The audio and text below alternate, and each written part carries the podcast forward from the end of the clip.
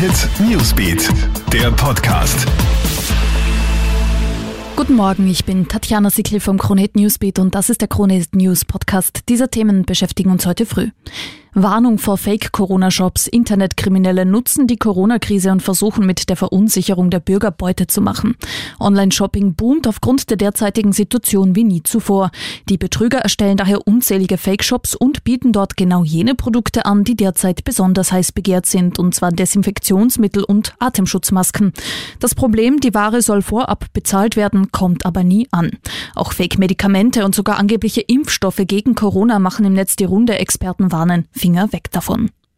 Ein Blick ins Ausland. In Italien ist die Zahl der Coronavirus-Infizierten wieder gestiegen. Mittlerweile ist von über 7500 Toten die Rede. Die Zahl der Infizierten ist auf fast 58.000 geklettert.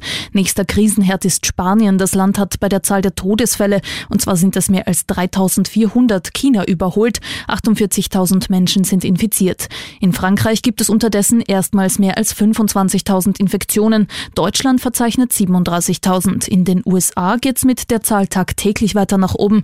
Mehr als 60.000 US-Amerikaner sind bereits infiziert. Bei uns in Österreich liegen wir bei 5.560 offiziell bestätigten Infektionen. Up to date darüber bist du wie immer auf Krone.at.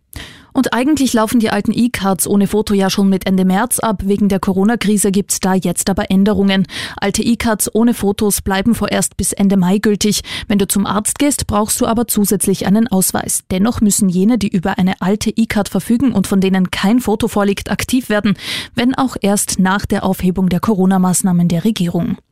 Das war's auch schon wieder up to date. Bist du wie immer im Kronet Newsbeat auf KroneHit.at und natürlich in diesem Podcast. Hit Newsbeat, der Podcast.